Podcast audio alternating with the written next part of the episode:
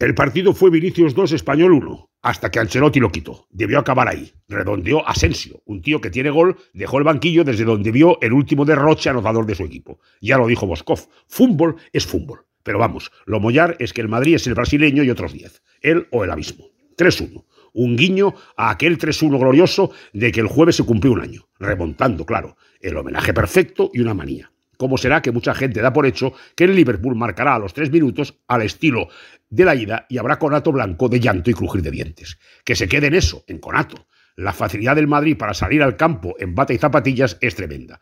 Un 2-0 lo esperan pocos. Una cosa tranquila. El partido con el español lo fue.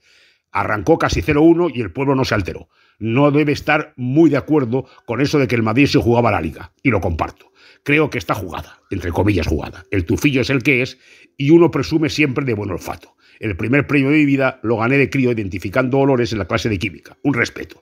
Llevo años pensando que nuestra liga huele a azufre. Pues eso, el Madrid sale y trata de ganar, imposible hacer otra cosa, y que sea lo que Dios quiera.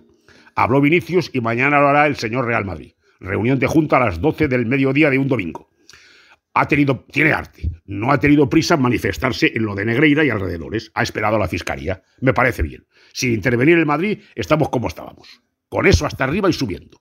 No ha querido distraer. El Madrid está bien. Lleva décadas, décadas además diciendo lo que muchos y el último, la fiscalía, que aquí huele a frustre. Le ha valido de poco.